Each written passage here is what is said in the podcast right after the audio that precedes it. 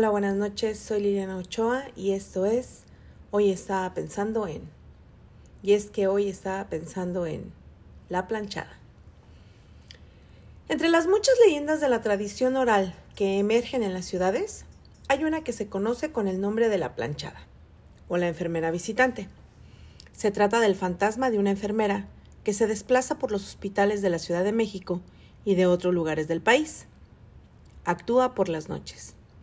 Y su historia es muy conocida por pacientes, enfermeras, estudiantes de medicina, médicos e incluso por los familiares que se desvelan en los centros de salud para atender a sus enfermos. Visitar a un familiar o amigo que se encuentra internado en el Hospital Juárez implica hacerlo con nervios de acero. Además de la preocupación que se tiene respecto a su estado de salud, hay temor por confirmar que la leyenda de la planchada no es solamente un cuento de los abuelos. Se han creado varias versiones acerca de ella. La más alarmista es como para película de terror. Y tiene que ver con el espíritu de una mujer maldita que, tras un pacto con el diablo, aprovecha las noches para asesinar enfermos, asfixiándolos o suministrándoles medicamentos en altas dosis. Pero hay otras que le ponen nombre y pasado a una historia más noble y apegada a la realidad, aunque no por eso deja de asustar. Pacientes a los que se les olvida tomar sus medicamentos por las noches o que requieren de atención urgente reciben la visita de una enfermera vestida con su atuendo perfectamente planchado y almidonado. Se trata de una mujer de bello rostro y que es amable en su trato. De igual forma se dirige al familiar del enfermo para decirle que todo está bajo control.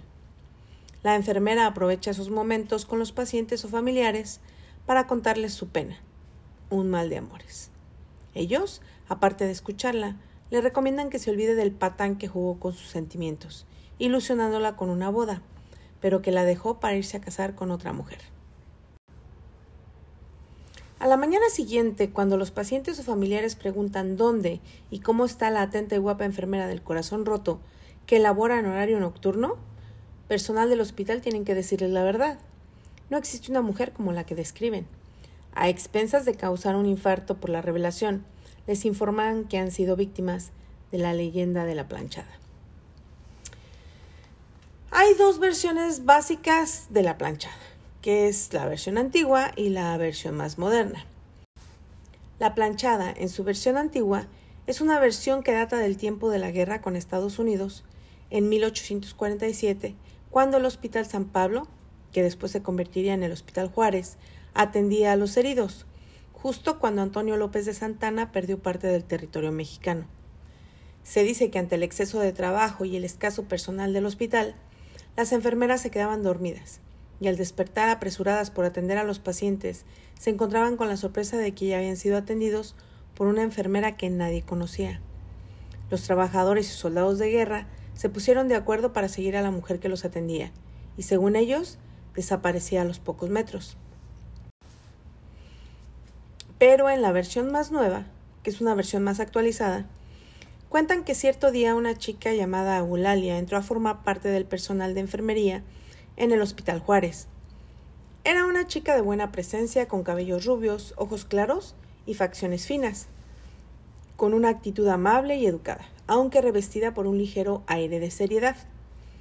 Desde sus primeros días en la institución médica, Eulalia demostró gran profesionalismo y diligencia, mostrándose siempre solícita con el personal médico y con los pobres enfermos, hacia los cuales profesaba una dedicación que a veces iba más allá del mero deber.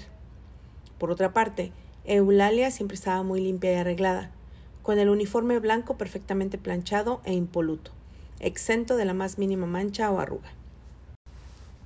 Como era de esperarse, Eulalia se granjeó rápidamente el aprecio de los médicos, a la par que, gracias a su natural simpatía, logró verse libre de inspirar envidia en sus compañeras y compañeros de enfermería. Por otra parte, la vida de Eulalia era realmente tranquila, sana y sencilla, ya que todo su tiempo se dividía entre los labores en el hospital y las atenciones a su pequeña pero estable y relativamente feliz familia, conformada por sus padres y sus dos hermanos menores, al menos en lo que respectaba a su círculo más cercano. Por ello, los días habituales de Eulalia consistían en trabajar en el hospital, llegar a casa con una sonrisa, comer con todos, dormir un rato, despertar y pasar sus horas siguientes en tareas domésticas que compartía con su madre y en jugar con sus hermanos o en la lectura. Sin embargo, un día todo cambió. En efecto, cierta mañana el director del hospital convocó al personal para presentar al nuevo médico que acababa de llegar, el doctor Joaquín, un tipo inteligente, guapo y alto, venido de buena familia, pero con un cierto aire de arrogancia. Todas las demás enfermeras y casi todos los enfermeros fueron, pero Eulalia se quedó atendiendo a un paciente.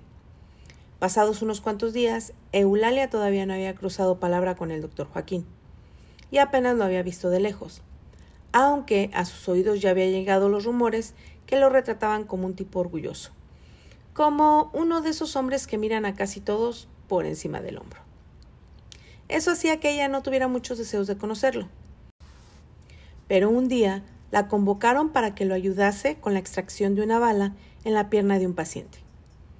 Pese a los rumores, cuentan que Eulalia quedó prendada del doctor Joaquín en cuanto lo vio de cerca, al punto de que sus manos temblaban ligeramente cuando le pasaban los instrumentos, llegando incluso a equivocarse en lo que respecta a entregar el instrumental correcto.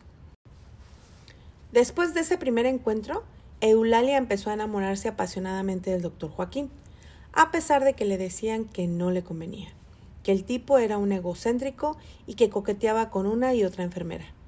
No obstante, ella siguió en su afán, diciéndose que sus compañeras estaban exagerando o simplemente justificando a Joaquín cuando no podía dudar de tales o cuales críticas que sobre él se cernían. De ese modo, pasados algunos meses, ella consiguió su propósito y el doctor Joaquín cedió a sus encantos, aceptando ser su novio.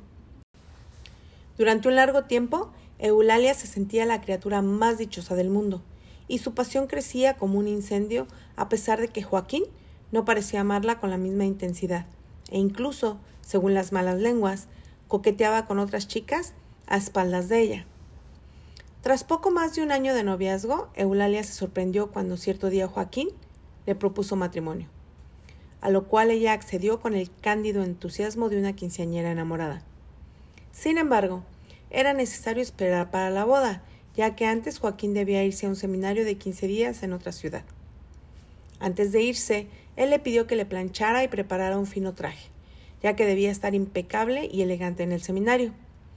Entonces ella aceptó y justo un día antes del viaje él fue a recoger el traje y a visitarla, hablando tendidamente con ella y despidiéndose entre abrazos, besos y promesas de amor eterno. Tan solo una semana tras la partida de Joaquín, Eulalia ya lo extrañaba como si hubiese estado ausente varios meses, por lo que a veces adoptaba una actitud de melancólica nostalgia. Sin embargo, un día, un enfermero la abordó cuando estaba sola y le declaró su amor y le pidió que por favor lo acompañara a una fiesta como su pareja de baile. Pero ella se negó y le dijo que si acaso no recordaba que el doctor Joaquín y ella tenían un noviazgo, una relación. Asombrado y algo herido, el enfermero la miró y le dijo que no entendía cómo es que nadie le había contado que el doctor Joaquín había renunciado en el hospital y que se había ido a su viaje de luna de miel con su nueva esposa. Las palabras del enfermero habían dejado completamente helada a Eulalia, con esa mezcla de dolor y consternación que alguien siente cuando inesperadamente le informan que su madre o alguien muy querido ha muerto aunque con la enorme y gran diferencia de que en la mirada de Eulalia latía la decepción. A partir de su decepción amorosa, Eulalia jamás volvió a ser la misma. Nunca había tenido un novio antes y solo le había gustado uno que otro chico durante su adolescencia, siendo con el doctor Joaquín con quien supo lo que realmente era el amor. Sentía que su corazón era un jarrón despedazado sobre el árido suelo de la vida.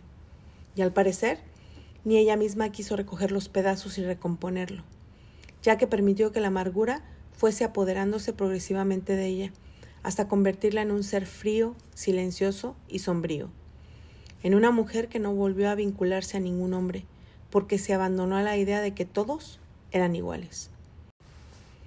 Y en una enfermera que realizaba su trabajo con el alma empolvada por el tedio y el desgano, descuidando a los enfermos hasta el punto de que algunos murieron por sus negligencias, al olvidarse darles la medicación. A pesar de ello, no fue despedida porque sus compañeros y superiores la apreciaban y pensaban que tarde o temprano volvería a ser la chica trabajadora y dedicada a los pacientes que siempre había sido. Así pues, pasaron los años, y un día la enfermedad cayó sobre ella, transformándola en un paciente más del hospital donde por décadas fue indiferente hacia el malestar de los enfermos que tan mal atendía. Ella era la abandonada ahora. Sin embargo, en lo profundo de su soledad, la reflexión le abandonó el corazón, y antes de morir se arrepintió de haber sido tan mala enfermera, falleciendo sin poder perdonarse a sí misma y con el anhelo de enmendar de alguna forma sus errores pasados. Tras la muerte de Eulalia, en el hospital comenzaron a surgir testimonios de gente que era atendida por una amable enfermera que no parecía pertenecer al personal del hospital. Una chica joven, con la ropa impecable, perfectamente planchada, tal y como la llevaba Eulalia en vida. Normalmente los testimonios eran confusos porque solían atender a los enfermos cuando dormían o se encontraban sedados o estaban muy graves. En cierta ocasión, una de las enfermeras que trabajaba de noche se quedó dormida en su turno. Su negligencia le habría podido costar la vida a un paciente que necesitaba una importante medicación para tratar una fuerte infección que hacía peligrar su vida. El hombre, semi-inconsciente, observó como una enfermera, a la cual no pudo reconocer porque tenía el rostro ligeramente borroso y como desdibujado, le suministró el antibiótico necesario y mientras lo arropaba, le dedicó una caricia en el pelo. Un par de horas después, la enfermera que se había dormido en su turno se despertó sobresaltada y acordándose de lo importante que era suministrarle la medicación al señor, salió corriendo hacia su habitación, temiéndose lo peor. Al llegar ahí se encontró que el goteo que mezclaba el antibiótico con el suero estaba perfectamente colocado y la dosis era la correcta. Aún asustada le preguntó al paciente quién le había puesto la medicación. La respuesta la dejó helada. Su compañera, la rubia, la que tiene la bata sin una sola arruga. Esta fue una de las cientos de veces que la planchada atendió a alguien que necesitaba la ayuda médica o que había sido descuidado por las otras enfermeras. Pocos son los que la recuerdan, ya que siempre atiende a personas graves o cuando están medias dormidas. Ninguno puede recordar su rostro con claridad, ya que casi siempre que se ha dejado ver, lo ha hecho con su cara ladeada o de espaldas. Pero todos los testimonios concuerdan en lo mismo, en lo impoluto de su aspecto y en la perfecta forma en la que están planchadas sus ropas, así como en la cordial y profesional de su trato. Algunos, de entre el personal del hospital, también dicen haberla visto durante escasas fracciones de segundo, entrar o salir de la habitación de un paciente e incluso haber sido despertados por el espíritu de Eulalia cuando dormían en sus turnos, tocándoles el hombro y comprobando al despertar que estaban solos y que los pasillos del hospital estaban desiertos. Aunque nunca la vieron como una amenaza, ya que ayudaba a los enfermos cuando estos eran descuidados, cosa que se sabía gracias a los múltiples testimonios de pacientes que afirmaban haber recibido tal o cual medicación en ausencia del personal médico. Desde entonces, su espíritu vaga por el hospital con uniforme planchado para ayudar a los enfermos. Quizá se sienta culpable de los pacientes que fallecieron porque los dejó de atender. Quizá sea su manera de resarcir ese daño. Así que aprovecha para contar su historia y de paso para contribuir a que en el Hospital Juárez siga vigente la leyenda de la planchada, una enfermera que nunca sabes cuándo se te va a aparecer. De esta manera, la leyenda de la planchada pasó a ser parte del folclore de la Ciudad de México sin embargo, esta historia de una enfermera de ultratumba que atiende a los enfermos y vaga por las habitaciones de hospitales se repite en la mayoría de los hospitales de México. Pareciera que la planchada viaja a través del tiempo y el espacio, lo cual no hace sino engrandecer su estatus mítico, que cuenta que la planchada no es solo una leyenda del Hospital Juárez, sino de miles más de hospitales en toda la República.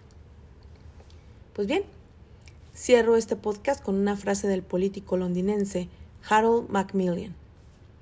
Tradición no significa que los vivos estén muertos, significa que los muertos viven. Buenas noches, yo soy Liliana Ochoa y esto fue Hoy estaba pensando en...